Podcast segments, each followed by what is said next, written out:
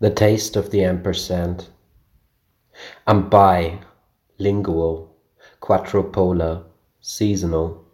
Don't tell me I haven't figured out a site yet. I accept every kind of persistence. It's actions and behaviors I can't get over.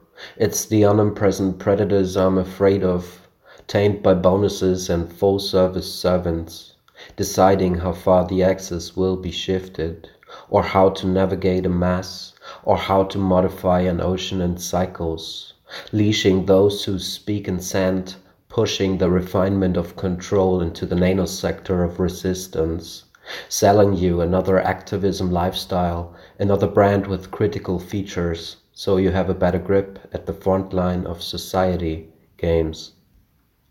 I'm pan, vicious, poor by heart, channeling, don't tell me how to feel or what I should reposition, storing memories in clouds and be found by advices and offers in a customized stream.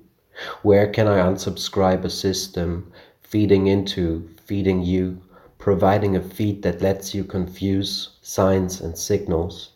Letting you observe the outbreak of emotions that need to be numbed within you or partially evoked on your comforting devices and delays in stimulus response.